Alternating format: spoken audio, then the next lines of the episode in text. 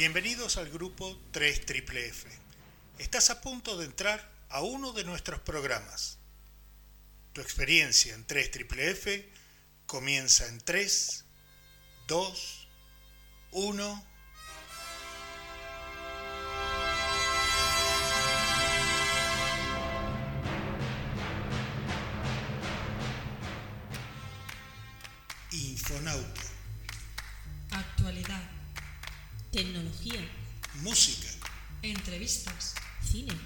Libros. y mucho más. ya comienza. Infonauta.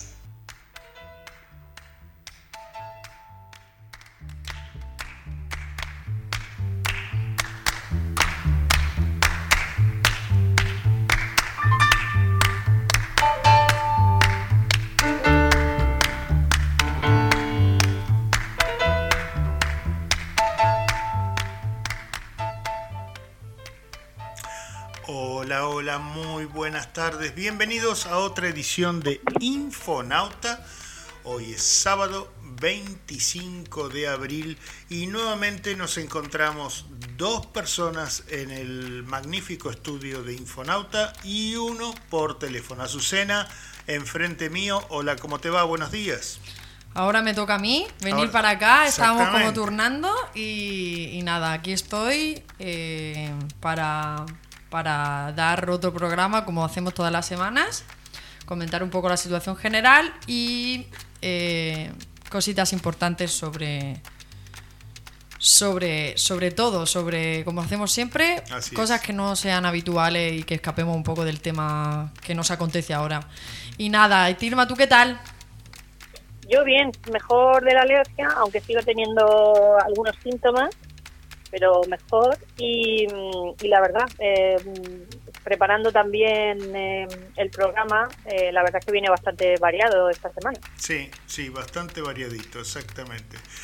Eh, hoy le vamos a rendir un homenaje a Marcos Monstock. Este, eso lo voy a hacer en, en mi espacio. Vamos a pasar uno de los sketches de Lelutier, de unos 10 minutos aproximadamente, que es muy gracioso. Y que no, no, necesita, no necesita imagen, se puede, escuchándolo se entiende perfectamente lo que está ocurriendo. ¿no? Este, luego tenemos, por tu parte, Tirma, tú traes los 100 años del, del partido nazi que se cumplen, Sí. se cumplen este año, que es este, un tema medio tabú, ¿no? Por, por todo lo que ha implicado históricamente, pero, pero no deja de ser un, una- un recuerdo de, un- de un- de un partido que marcó gran parte del siglo XX, ¿no?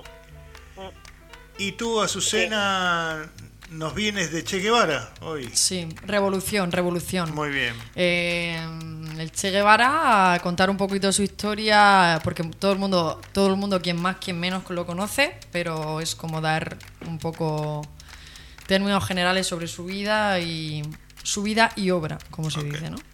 Ok, muy bien. Y tú traías un par de días mundiales que se cumplen Sí, esta, esta semana, esta semana han sido dos días importantes. Eh, el Día Mundial de la Tierra, que fue el 22 de abril, Día Internacional de la Madre Tierra, que se celebra desde el año 1970 con el objetivo de concienciar a la humanidad sobre los problemas eh, surgidos con la superpoblación, la contaminación, la conservación de la biodiversidad y otras preocupaciones ambientales que vienen muy al caso de lo que está pasando. Así que, así que nada, genial. Y luego, por otro lado, el día siguiente, el día 23, que es el Día Mundial del Libro. Y, y nada, y pues, pues otra conmemoración que por desgracia no podemos celebrar en, en las tan queridas y ansiadas ferias del libro. Eh, este año pues toca quedarse en casa y no sé si harán, eh, harán algún tipo de, de feria eh, a, a finales de año o algo así para, para no, no tener que esperar al próximo año. Eh, tantos escritores que, y tanta gente que espera eh, hablar con sus escritores, reunirse con ellos y, en fin, me parece que es súper, súper interesante. Así que nada, eh, como comentaba, cositas curiosas sobre el Día Mundial del Libro, en el caso de Cataluña, que es una, una zona de España, que se celebra justo también el día de San Jordi, que es el patrón de Cataluña. San Jorge. Eh, entonces ese, ese día se regala se regala una rosa y un libro. O sea, es como algo típico de ese día, del día 23. Y también, bueno, en, en- como hemos comentado, las ferias del libro que se hacen en todas las ciudades, sobre todo en las principales. Comentábamos también que en, Buenos, Aires, en Buenos Aires también hay una feria muy internacional muy bastante importante. Así que nada, una pena que, que no podamos celebrar este año la feria, pero Sí. bueno, cada uno en casa con su libro. Sí, sí, sí. Yo eso, la feria del libro era, era un- una cosa que yo disfrutaba mucho cuando estaba, cuando vivía en Buenos Aires y que extraño aquí que no haya una, una cosa similar, ¿no? Este, ¿tú tienes alguna alguna noticia o novedad, Tirma? Te perdimos, Tirma. ¿Tirma? ¿Me escucháis? Sí. Ahora sí. Que digo que el año pasado estuvimos hablando, me acuerdo, de, mm, de ferias del libro, porque además eh, ya empiezan a haber en español algunas ferias del libro, incluso en otros países. No sé si os acordáis que hablamos de una de- que se celebra en Los Ángeles y que va a ser muy fuerte. Sí. Pero, pero estuve repasando y, y en, en el mercado latinoamericano la feria del libro, las editoriales han crecido en la última década de una manera increíble y es un negocio eh, bastante próspero y a nivel cultural eh, empieza antes se extraía mucho de Estados Unidos y de Europa y ahora Latinoamérica tiene un mercado súper potente que ellos exportan al resto del mundo. Sí, sí, Eh, sí, la sí. feria del libro es súper importante en México, en Argentina, en Chile y en Colombia. Mm. Colombia es- tiene, tiene una, un, es un mercado muy fuerte desde siempre, el colombiano de- de- del, del libro. Este, No sé si, bueno, aprovechando que, que estamos estas semanas eh, eh, precisamente dando material para la gente en cuanto a audiovisual, series, películas y libros, si tenéis algún libro que queráis recomendar o algún libro que os haya marcado, que os hayáis leído hace poquito, algo así. No sé si tenéis alguna recomendación para nuestro público. Ahora, a mí, a mí así no, no, no recuerdo uno particularmente. eh, Pues yo, yo tengo que recomendar uno. Bueno, uno ver. y luego no sé si luego al final, entre que vayan, vamos hablando, vamos pensando un poquito, luego al final a ver si nos viene. Uno de que se llama La muerte del comendador, que es de Haruki, Haruki Murakami. Y, y ha sido ha sido candidato para, para el Nobel de la Literatura y me parece un libro un libro bastante interesante. No sé, luego luego lo anotamos para que la gente le, le, le queden los títulos con el autor y demás. Crónica de una muerte anunciada de Gabriel García Márquez, ese me, me suena, ahora que estamos hablando del tema, me saltó a la memoria por, por lo bien hecho, ¿no? Que, es decir, desde, desde el- la primera página sabes que el, el protagonista muere, pero el tema es la crónica de cómo se llega hasta la última página al momento de su muerte, ¿no? Es, me pareció una, una genialidad ese, ese libro de él, sí. Así que nada, bueno, todos tenemos un libro que nos ha marcado. Dilma, ¿tú tienes alguno? ¿O, o luego los decimos al final? marcarme, marcarme no, pero, pero sí que hay libros que, mm, que si tuviese que volver a leer no me importaría, aunque nunca me he leído un libro dos veces.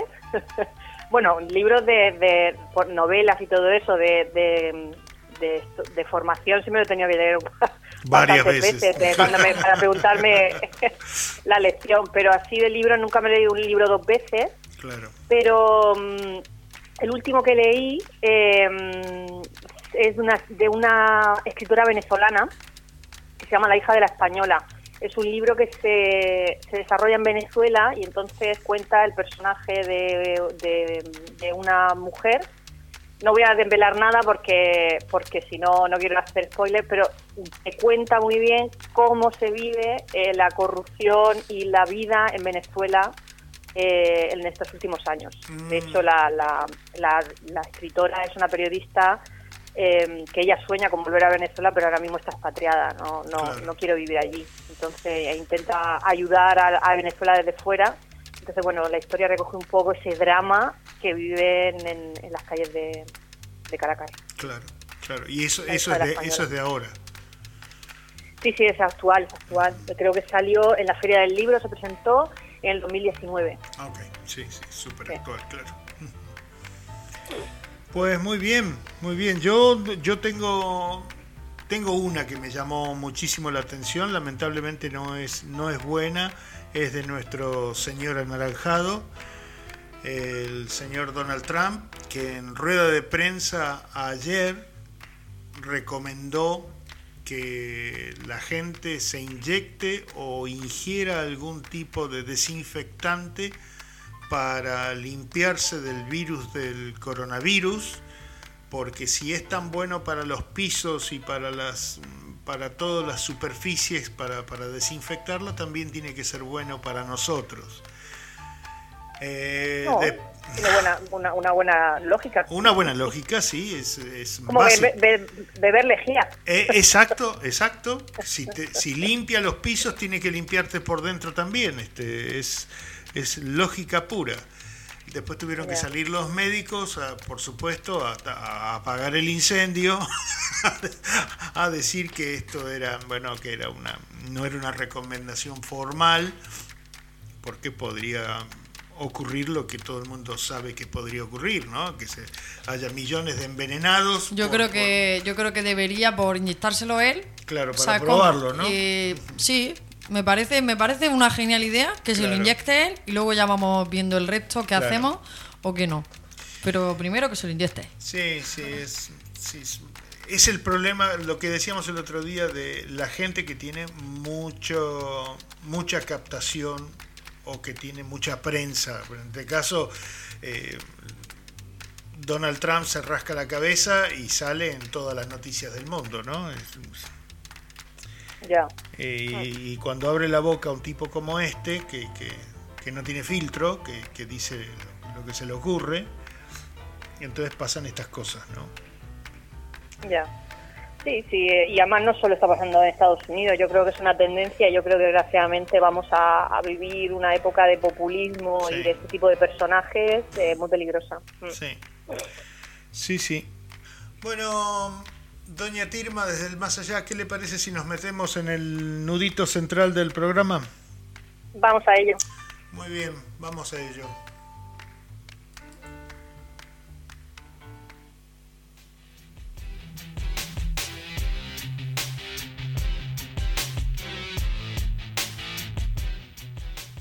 Y recordar seguirnos en nuestras redes sociales. En Facebook, arroba Infonauta Digital. En Instagram, Infonauta Digital. En Twitter, arroba Infonauta en red. Y en nuestra página web, www.co. ¡Os esperamos!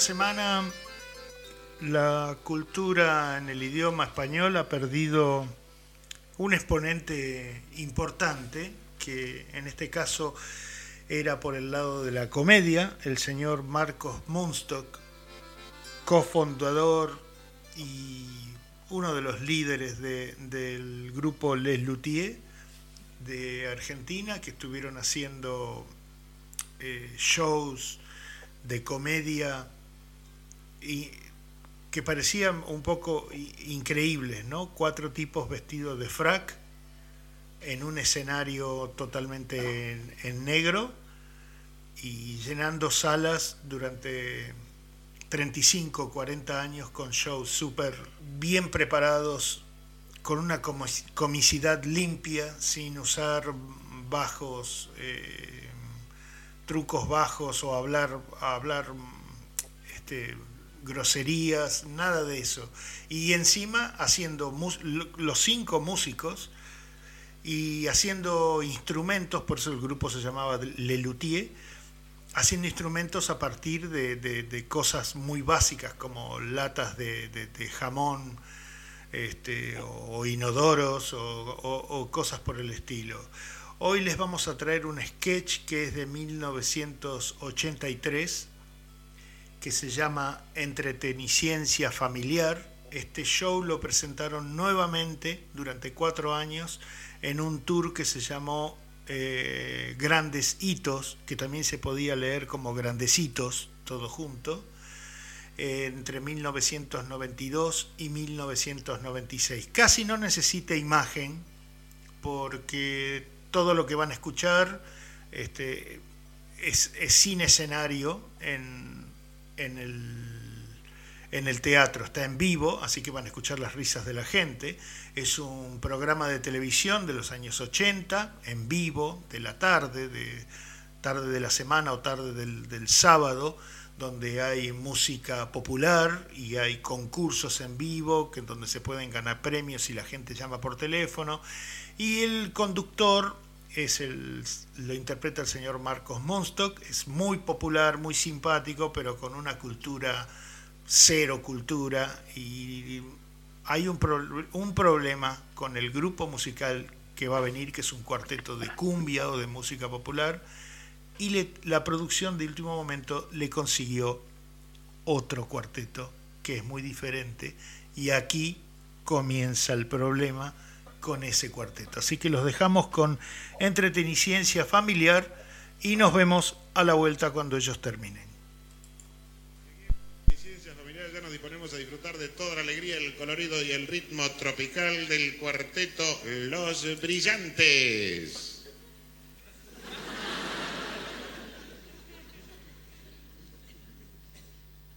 Bueno, aquí me informa que lamentablemente los integrantes del cuarteto Los Brillantes no se han podido hacer presentes porque eh, han debido...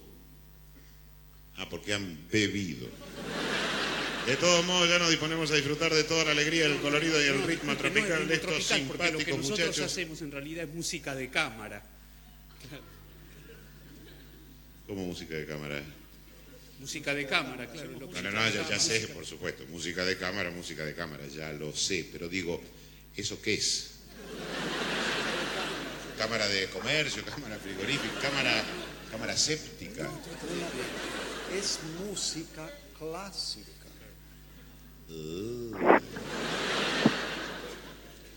Nuestro canal, siempre atento a las manifestaciones culturales, tiene el enorme orgullo de presentar a los integrantes de este afamado, prestigioso y célebre grupo, a quienes ya les preguntamos eh, cuál es el nombre del conjunto. Collegium Harmonicum. Ah, es el apellido de alguno. No es un apellido, es un nombre, un nombre como cualquier otro. Collegium ah, se, se pusieron así porque Collegium Harmonicum. ¿Y por qué en inglés? No, no, no, no es inglés, es latín. Es notable cómo se parece el latín al inglés. Ahora, por favor, si son tan amables, anoten en este papelito el título del tema que van a interpretar. Los televidentes que llamen por teléfono y acierten el nombre del tema serán acreedores a jugosos premios. Un kilo de naranjas, una docena de limones. ¿Lo entendieron? La, naranja usted la exprime y sale jugo. El limón también sale jugo. Yo que dije, jugosos premios. Ahora lo entendí.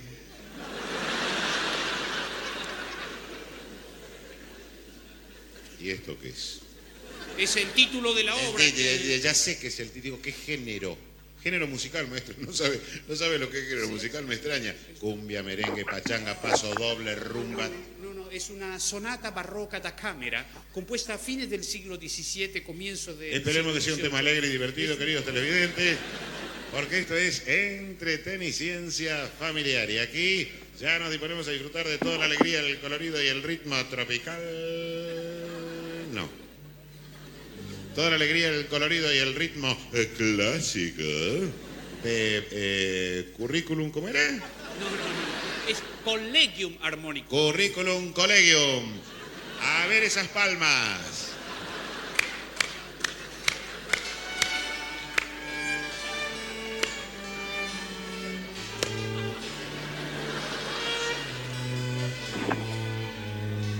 Qué música, ¿eh? Esto es lo que se denomina música de cámara, de cámara lenta.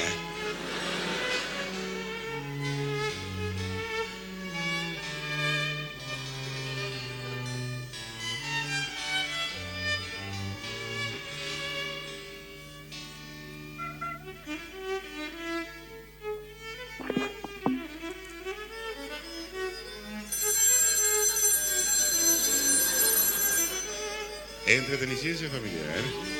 Sí, señora, por el nombre del tema. Muy bien. ¿Usted cómo se llama, por favor? Mariana. ¿Cómo le va, Marianita? Bolero de Rabel. No, lamentable. No, no, seguro.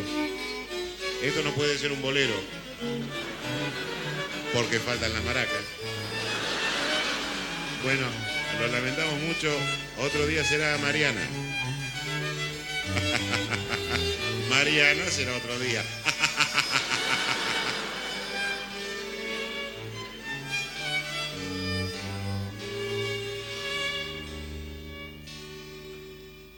Y agradecemos a los simpáticos muchachos de Currículum eh, Plus Ultra su participación en nuestro programa.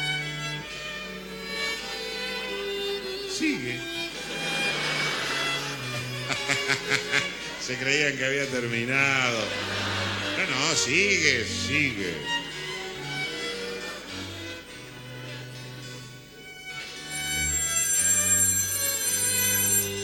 Entreteniciencia familiar. Sí, señora, por el nombre del tema. Claro de luna.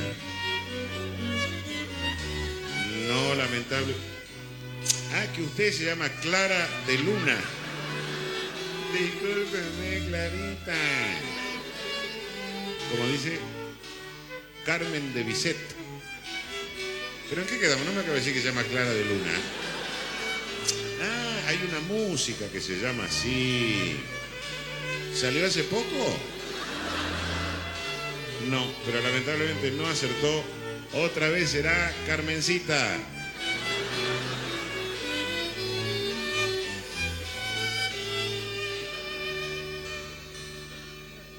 Y ahora sí, agradecemos a los simpáticos muchachos de, de mm, Aquarium Mare Nostrum su participación en nuestro programa y sigue siguiendo.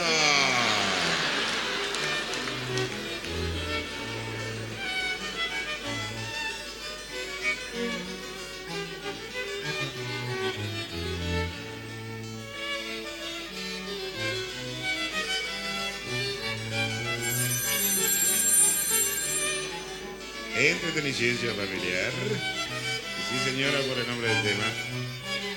Muy bien. ¿Usted cómo se llama, por favor? María Ada. María Ada está mareada. ¿Cómo dice? Bueno, no se enoje. Vivaldi. Que si yo conozco Vivaldi, pero sí señora, por supuesto, Vivaldi. Se come fantástico. Músico que se llama así también. No, lamentablemente no acertó. María Ada está despistada. Como dice, burro ignorante. No, no es el título del tema. Lo lamentamos mucho otra vez será, querida, ¿eh?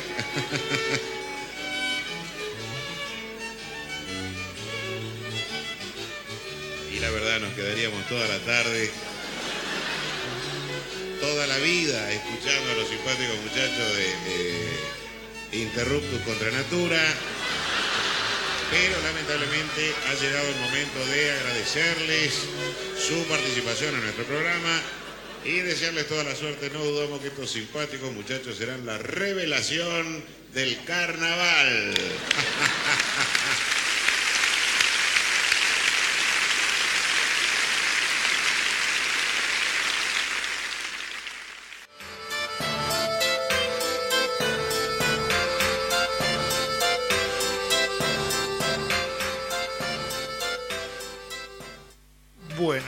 este era nuestro homenaje al grupo Lelutier y a Marcos Monstock, que falleció esta semana en la ciudad de Buenos Aires tras una larga enfermedad. Y bueno, un poquito de humor con lo que ellos hicieron durante tantos años. Continuamos con nuestro programita y ahora vamos con nuestro primer tema musical, que esto, esta música la trajo eh, Tirma y el tema se llama Peces e Iguanas y es de Bohemia Suburbana, un grupo de Guatemala del 2012. Así que nos vamos con ellos.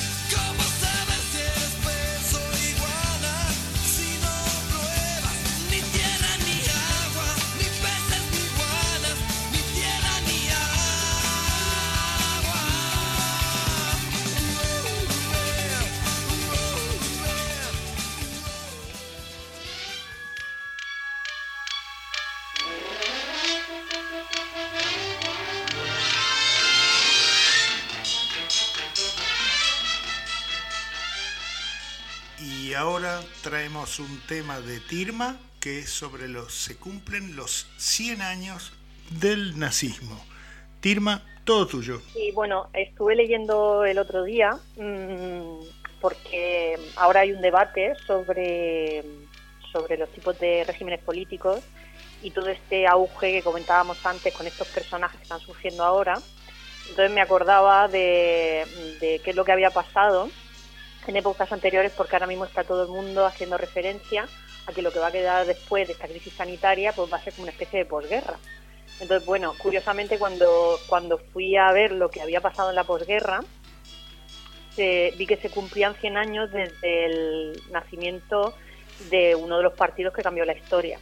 Entonces me llamó la atención que el contexto en el que se creó el partido nazi, fue un contexto también que venía de la Primera Guerra Mundial y de todas las necesidades económicas que se habían creado. La gente estaba muy enfadada, la gente estaba muy empobrecida y ese es el caldo cultivo perfecto para este tipo de movimientos.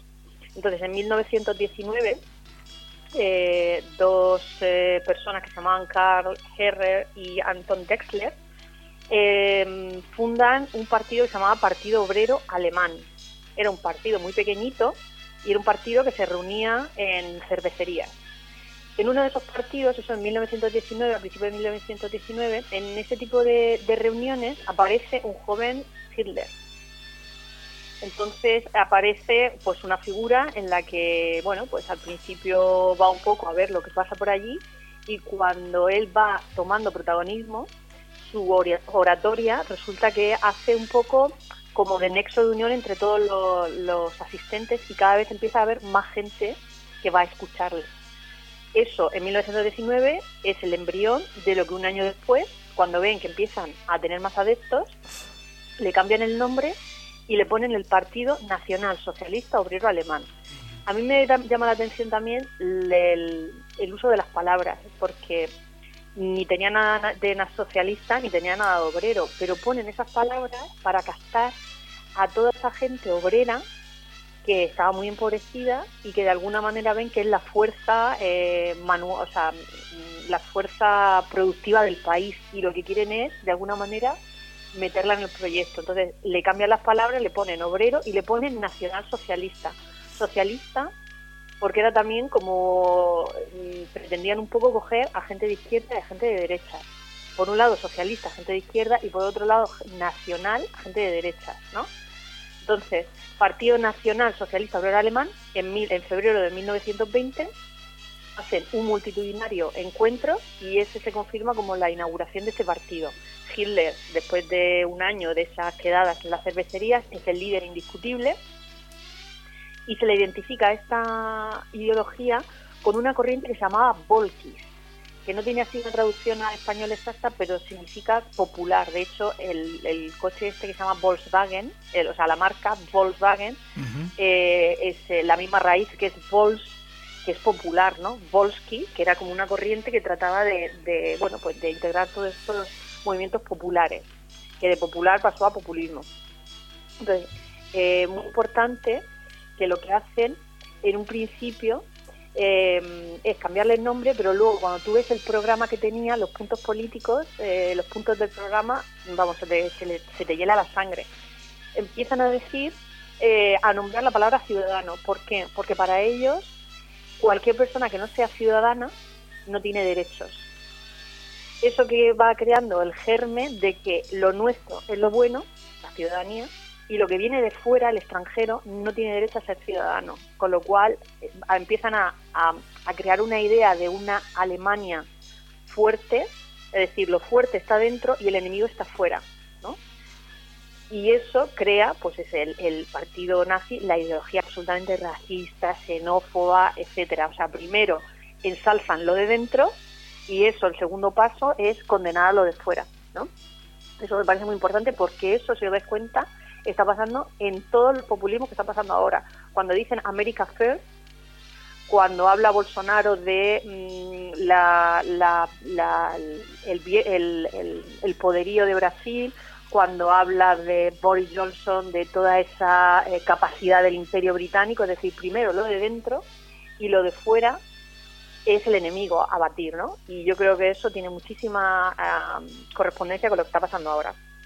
O sea que quería traer un poco eh, esta, esta, este germen que se creó y cómo se creó, porque el contexto no es parecido porque no es una guerra, pero sí que empieza, cuando el otro día había los puntos del, del partido nazi, sí que me recordaba un poco a todas estas ideas eh, nacionalistas que creo que son un auténtico cáncer, porque además pasó de tener 20 o 30 partidarios a que ya en pocos meses empezó a crecer, a crecer, a crecer y fue exagerado. O sea, que, que algo sea muy seguido no significa que sea bueno.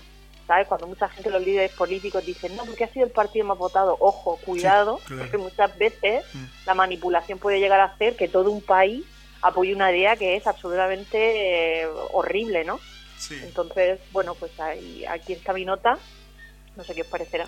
No, a mí lo que me llamó mucho la atención es que mm, Hitler se apoya. Fue un momento, eh, fue en el momento justo, en el, en el, en el tiempo justo, ¿no? Es algo que prácticamente, inclusive hoy con el problema sanitario que tenemos, creo que sería irrepetible una situación como la que vivió Alemania en, después en la posguerra de la Primera Guerra Mundial, ¿no? Fue absolutamente humillada por los ganadores. eh, la- la- el armisticio lo, lo tuvo que firmar en un vagón de, de tranvía eh, que después Hitler en 1940 volvió a usar el mismo vagón de tranvía para, fir- para que firmara Francia la capitulación de su país en París. Usó el mismo tranvía, no era casualidad, ¿eh? definitivamente no fue casualidad. Y después estaba el tema de que había que buscar un enemigo, y ese enemigo en este caso fueron los judíos, que era un en su mayoría eran, eran profesionales o banqueros, es decir, que era gente que tenía un poder económico mejor que el alemán medio y eso se los buscó como que eran los, los cerdos que estaban este, matando al país, ¿no? Y de ahí empezó, bueno, lo que ya después todos conocemos que, que se hizo con los judíos de Alemania y del resto de Europa durante la Segunda Guerra Mundial.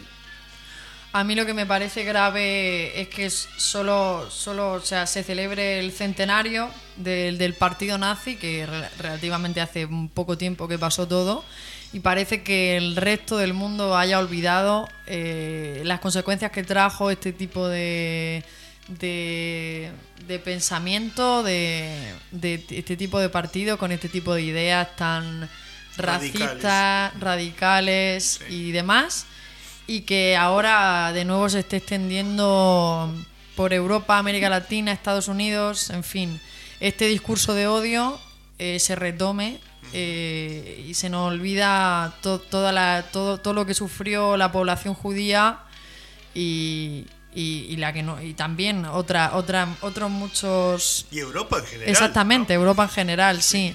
Pero bueno, que es verdad que esto, el nazismo se ha popularizado muchísimo y se han hecho muchísimas películas, libros y de todo. Pero también ha existido esto en muchos otros sitios y, y se ha repetido, es un patrón que se repite. Sí. Y parece que la sociedad eh, no aprende, no aprende de esto y, y volvemos un poco a las andadas. La memoria, Sí, la creo, memoria yo creo que se volverá a repetir. Yo creo que se volverá a repetir. Sí, se han, se han dado a lo largo de la historia fenómenos de aniquilaciones étnicas, de, mm, de, de cosas encubiertas que suceden, a veces en nombre de la religión, otras veces Sí. en nombre de una pureza, otras veces en nombre de la libertad, y se aniquilan, o sea, porque, porque ha habido muchísimos genocidios y seguirán habiendo genocidios a lo largo de la historia. sí. Sí. Yo creo que para eso es muy recomendable el libro de... mm, El libro, ese, fíjate, ahora que lo hablamos, sí que me marcó a mí, que es el libro de George Orwell, el de Rebelión en la Granja. Ah, claro. Creo que es un libro en el que habla de todas estas revoluciones y que cuando la gente Sí. llega al poder hace exactamente lo mismo que contra aquello de lo que luchaba. Exacto. Y- Porque no hay peor opresor esa- que el que ha sido oprimido. Eh, pues exactamente, exactamente, exactamente. De hecho, había por ahí una frase que decía que uno deja de ser esclavo cuando deja de querer ser amo. Eh, y eso es así, y eso es verdad, es una frase que yo la utilizaba mucho en el psicoanálisis, porque siempre nos debatimos entre ser amo y ser esclavo.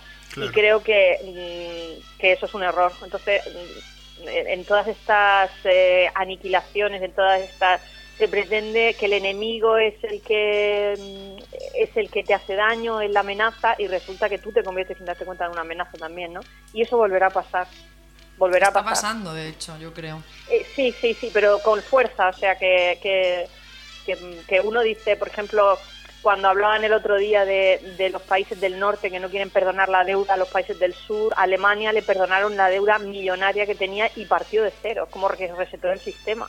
Y ahora ella, es- ese, ese tipo de, de, de, estrategia económica no la hace con los demás.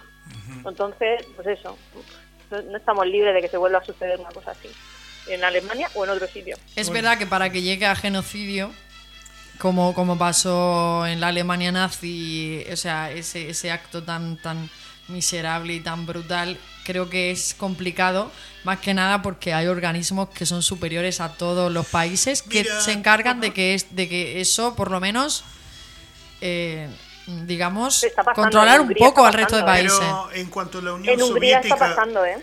en, en- en cuanto a la Unión Soviética le levantó la, la bota a los serbios, ¿qué fue lo primero que hicieron? Matar a, a toda la, la- a- hacer carnicerías en, en- en la guerra de los Balcanes de 1992. Y estamos hablando de 1992, no de 1792, ¿no? Hace 28 años. Sí. Pues así sí. que, Mm, vale tenemos la pena- memoria corta, ¿eh? Vale la pena reflexionar, porque Sí, además, sí. como dice Gustavo, es que no hace mucho, Sí. muchos años que han pasado este tipo de cosas. Y ya estamos en, en, en 10, 15 años volviendo otra vez a lo mismo. A lo mismo. En fin. Bueno, Tirma, eh, tú trajiste un, un bonito tema de Andrea Cruz de, de Puerto Rico. ¿Lo quieres presentar tú? Sí, es de Puerto Rico del 2019, Ujú. es de la, de la cantante Andrea Cruz y se llama Vernos Crecer. Muy bien, nos vamos con, nos vamos con ella.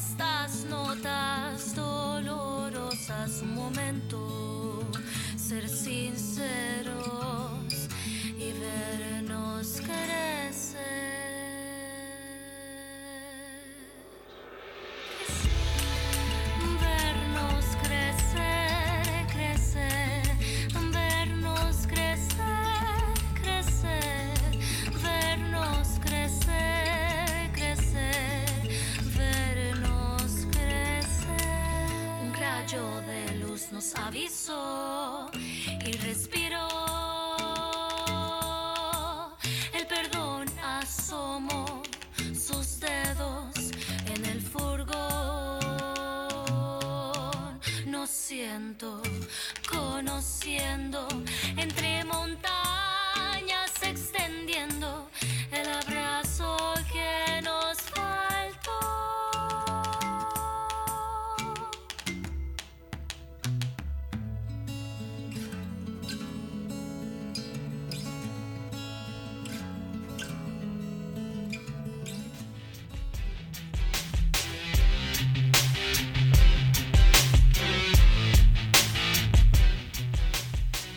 recordar seguirnos en nuestras redes sociales. En Facebook, arroba Infonauta Digital. En Instagram, Infonauta Digital. En Twitter, arroba Infonauta en red. Y en nuestra página web www.co. ¡Os esperamos!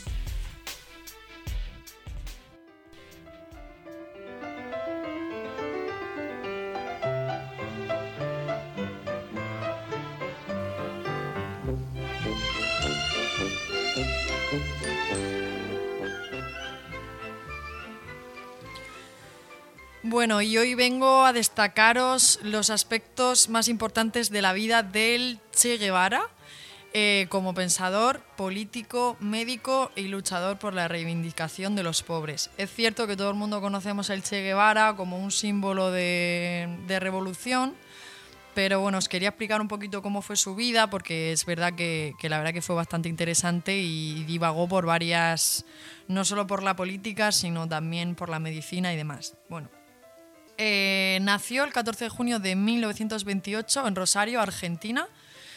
Eh, hijo de Ernesto Guevara y Celia de la Serna, el Che eligió un camino distinto al que muchos podrían imaginar para él, dado que nació en, un seno de una familia acomodada. Pudo ser abogado, pero se interesó por la medicina y por la política. La Guerra Civil Española lo puso en contacto con la realidad política y social del mundo y un recorrido de 4.500 kilómetros por las regiones más pobres de Argentina le abrió los ojos ante la desigualdad. La medicina fue el puente para alcanzar lo que sería su destino, hacer la revolución para lograr un cambio social en América Latina. Pero el periodismo también lo acompañó durante toda su vida, incluso durante sus largos días de lucha en la Sierra Maestra, en Cuba. Cultivó un gran amor por la literatura y la poesía. De hecho, en sus labores como periodista para agencias de noticias siempre estuvo dispuesto a dejar apuntes de su realidad, no solo en lo político, sino también en los deportes y en la, en la cultura. El Che veía la injusticia. Era un mar- marxista autodidacta que luchó por el socialismo para reemplazar al capitalismo. El deber de todo revolucionario es hacer la revolución decía el Che. Es el icono de la izquierda en América Latina y el mundo. Rechazó las injusticias y la rebeldía ante un sistema que generaba y aún genera profundas desigualdades sociales. En 1955, durante un viaje a México, conoció a los polémicos hermanos Fidel y Raúl Castro y se enlistó como médico en la que sería la expedición Granma, que llevaría a un grupo de guerrilleros a luchar contra el régimen de Fulgencio Batista en Cuba. Con ello se enfrentó a la dictadura cubana y al vencer, la revolución le otorgó la nacionalidad cubana, permitiéndole participar hasta 1965 en la organización del Estado cubano, promoviendo importantes reformas y políticas sociales. El Che es un símbolo de la lucha armada contra el imperialismo. Esto se convirtió en su legado político por su influencia y participación en los movimientos revolucionarios del mundo. Adverso a las pretensiones imperialistas de Estados Unidos, tomó del marxismo y del comunismo los elementos necesarios para construir una identidad propia que tradujo en un movimiento fundamentado en la tesis de que no era necesario esperar a que las condiciones sociales produjeran una insurrección popular, sino que una pequeña guerrilla era suficiente para crear las condiciones y desenca- desencadenar el alzamiento popular. El Che finalmente fue capturado y ejecutado de manera clandestina en Bolivia, por orden de la CIA, mientras impulsaba la instalación de focos guerrilleros en el país suramericano el 9 de octubre de 1967. La muerte no fue suficiente para acabar con el respeto y admiración por el líder, revolucionario y su papel en la historia. Además de su muerte, el Che y sus ideas siguen vivos en los movimientos que reclaman un cambio en las estructuras de poder. Destacadas figuras del arte, la política y el deporte de diversas corrientes ideológicas eh, forman parte de los personajes que se identifican con su figura e ideales.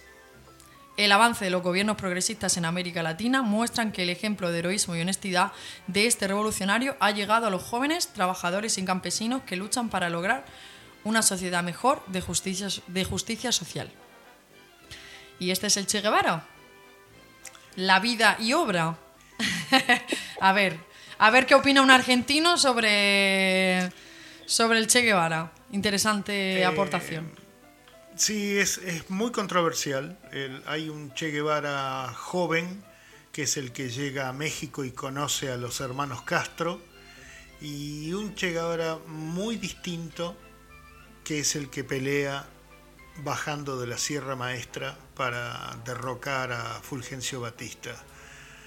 Es- ese Che Guevara eh, fusiló gente, sí, es muy controversial. Y después se da cuenta que tiene Fidel Castro, que quiere ser el líder de, Cuba, se da cuenta que tiene una sombra enorme, como una montaña, que se llama Ernesto Che Guevara. Y entonces le pide que se retire de Cuba una vez terminada la revolución, porque que el que quería gobernar definitivamente era, era, era Castro, ¿no? Y entonces él se va al Congo a hacer una cosa similar, que no le funciona.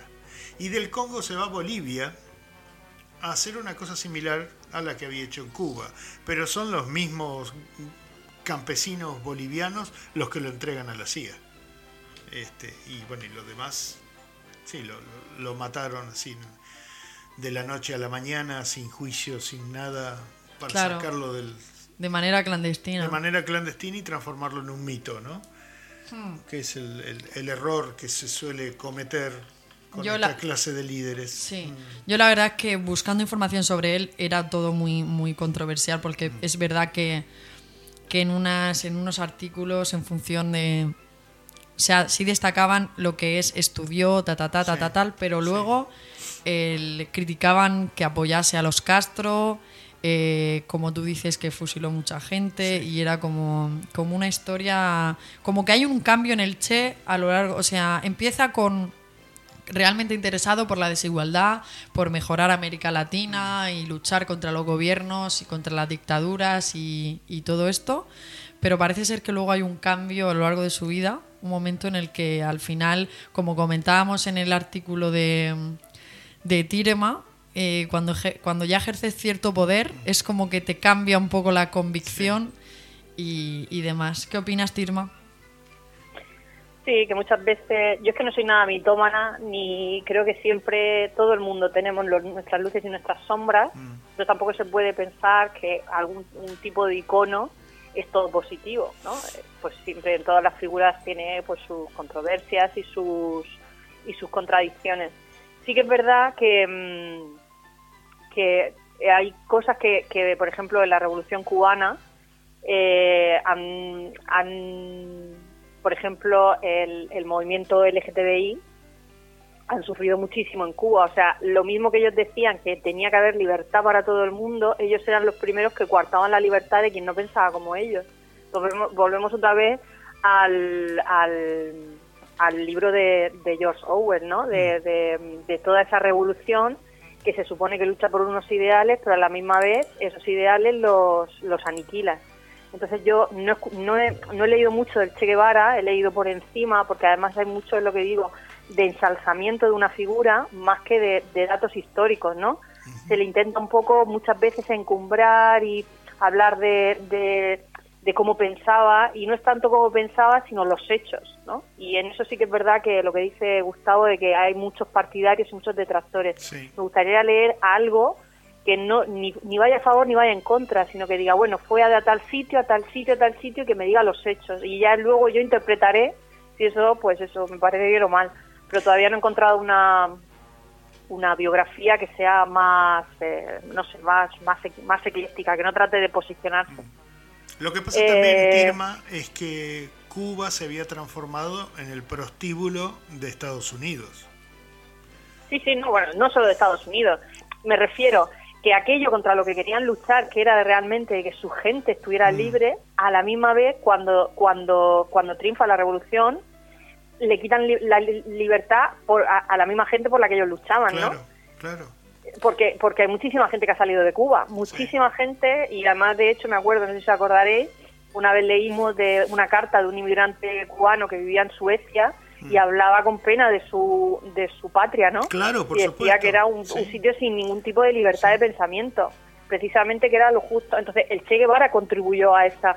También es verdad que no se puede en el siglo XXI juzgar en una sociedad de, de hace de hace 80 años, porque Claro. la sociedad ha cambiado muchísimo. Entonces, es lo que digo que aquí habría, hab- habría que ver también esos datos y esos hechos de qué fue, dónde fue, los discursos que dio, pero sin interpretaciones, porque yo creo que es una persona que luchó por unos ideales, que luego a lo mejor en el contexto o que luego fuera incluso manipulado, no, no, vamos, no lo dudo, no lo dudo de que fuese una persona que arrastrase muy carismática y eso se utilizase en contra de su propia gente. El problema es que como representa un icono tan fuerte, tan importante para América Latina y para, y para la izquierda, para el marxismo, es, es, es difícil encontrar una, interpreta, una interpretación objetiva de su vida, Claro. porque todo, todo está, todo está, todos los, toda la información que he leído sobre él estaba focalizada hacia y, y- y luchó, y, Sí. ¿sabes? Pero era todo muy subjetivo. Yo cuando ¿sabes? lo veo en una camiseta, en un, en un chico joven, yo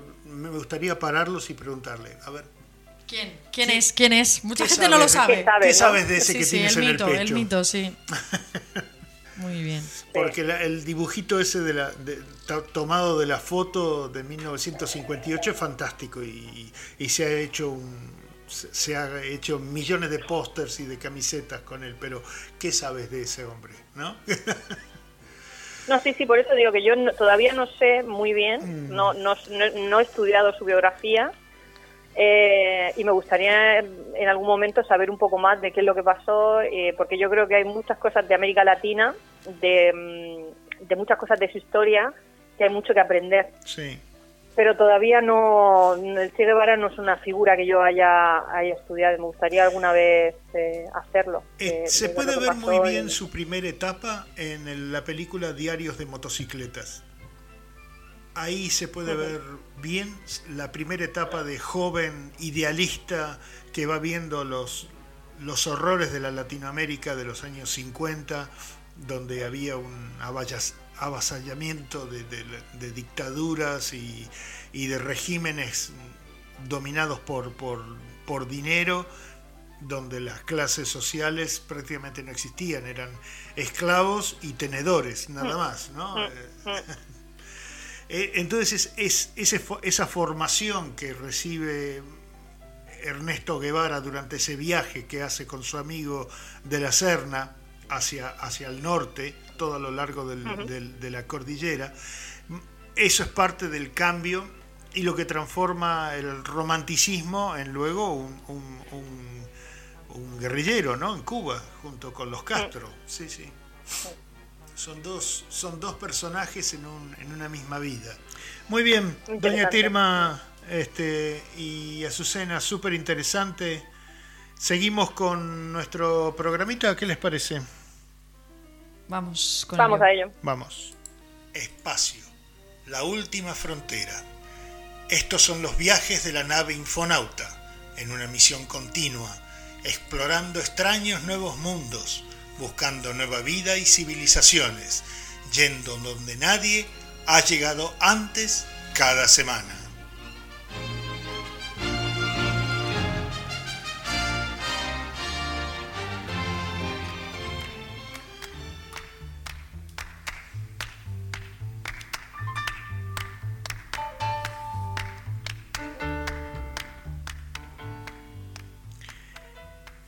Y esta musiquita nos indica que estamos entrando en la recta final de nuestro programa del día de hoy, desde Melbourne, Australia, 25 de abril del 2020.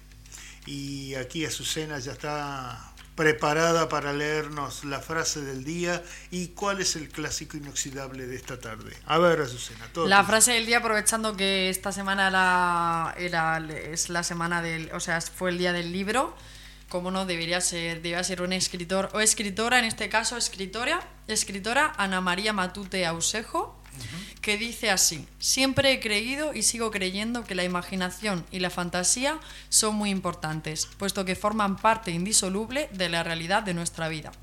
Esta escritora es española y considerada una de las autoras más importantes de la literatura de su país. Nació en el 25 y murió hace poquito, en 2014. Pues sí, muy interesante y es verdad que la imaginación nos, forma eh, perfectamente, ¿no? Lo que seremos en el, en el futuro, en nuestra vida adulta. ¿Qué sería sin la, sin la imaginación para, para, para poder formarnos literaria y como personas?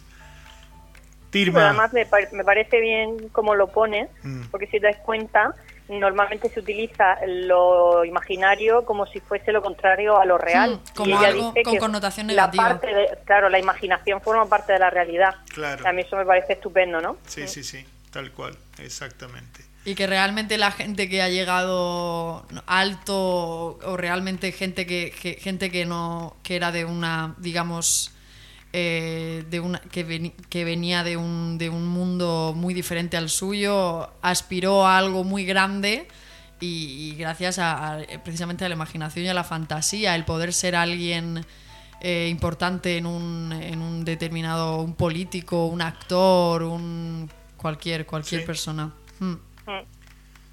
Sí, tal cual. Sí, sí, sí. Eh, bueno, y nos toca clásico inoxidable. Hoy nos trajiste algo medio engrasado, ¿no? Me encanta, me encanta. Summer Nights de la película Gris de 1978, conocida por todos, con Olivia Newton-John y John Travolta. Pues nada, Muy fan. Doña Tirma, nos alegramos de escucharte mejor, sin, con menos mocos y menos estornudos, Poquito a poco mejorando. de esa alergia, para que todos quede- se queden tranquilos los que nos escuchan, que no, que no es virus, sino que es alergia. Mm, Muy Será- importante. Si viene con mocos, no es virus. No es virus, exactamente, exactamente. Bueno, que tengas un buen fin de semana, lo mismo Igualmente. para, para ti, Azucena, y Todos para, nuestros oyentes y también. para los que nos escuchan en casa, desde donde sea, también. Eh, nos vamos con Summer Nights de la película Gris de 1978 y los escuchamos a ellos, Olivia Newton-John y John Travolta. Chao, chao. Hasta la semana que viene.